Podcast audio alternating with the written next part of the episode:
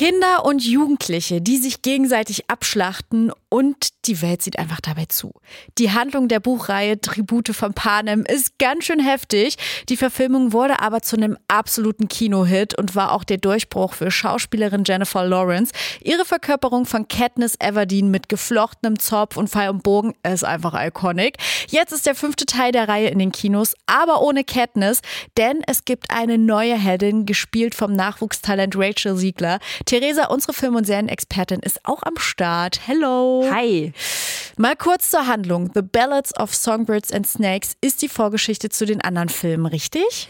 Genau, das spielt 64 Jahre vor den anderen Filmen. Mhm. Die Hungerspiele finden zum zehnten Mal statt und im Mittelpunkt steht der 18-jährige Coriolanus Snow, der spätere Präsident Snow, Mhm, okay. den wir aus den anderen Filmen als Bösewicht kennen.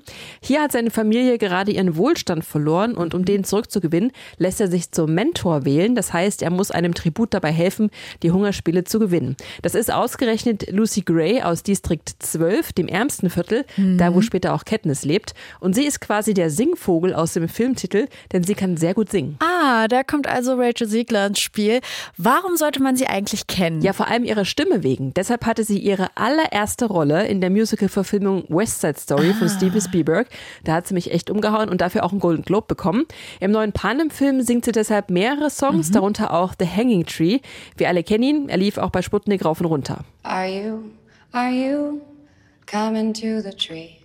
Da kriegt man man. Gänsehaut, They ne? say who murdered three. Damals gesungen von Jennifer Lawrence, die bekanntermaßen gar keinen Bock auf Singen hatte. Und von Rachel Ziegler klingt das jetzt so. Are you, are you coming to the tree Wow.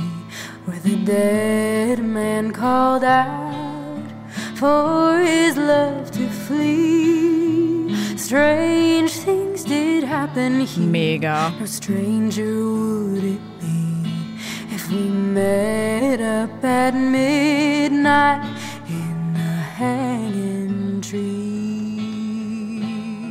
Hat beides was, ist aber nochmal eine andere Qualität. Den nächsten großen Film hat sie auch schon abgedreht. Sie ist nämlich Schneewittchen in der gleichnamigen Disney Live-Action-Verfilmung. Der Film startet aber erst im März 2025. Das passt ja auch optisch sehr, sehr gut mit ihren schwarzen Haaren. Jetzt können wir sie aber im Kino erstmal als Lucy Gray bestaunen.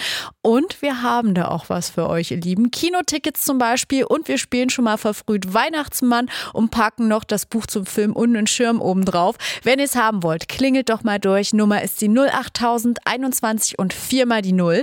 Und wir bleiben auch noch beim Film, der nämlich unter anderem in Deutschland gedreht wurde. Darüber quatschen wir nach einem Song. Und das ist natürlich The Hanging Tree. Und zwar in der von Rachel Siegler gesungenen Version. Genießt es, ihr Lieben.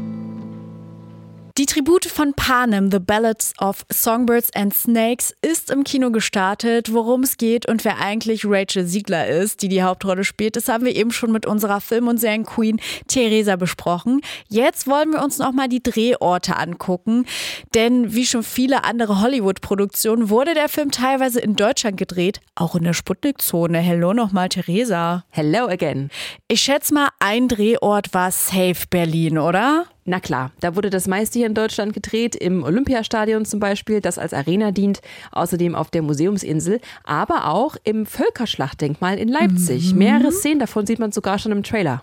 Das hört man ja irgendwie sehr oft, dass hier Filme gedreht werden. Wieso ist der Mitteldeutschland für FilmmacherInnen so beliebt? Weil es weniger verbraucht ist als andere Drehorte und das ist wohl das Hauptargument, weil es hier noch sehr viele Orte gibt, die ein bisschen aus der Zeit gefallen sind.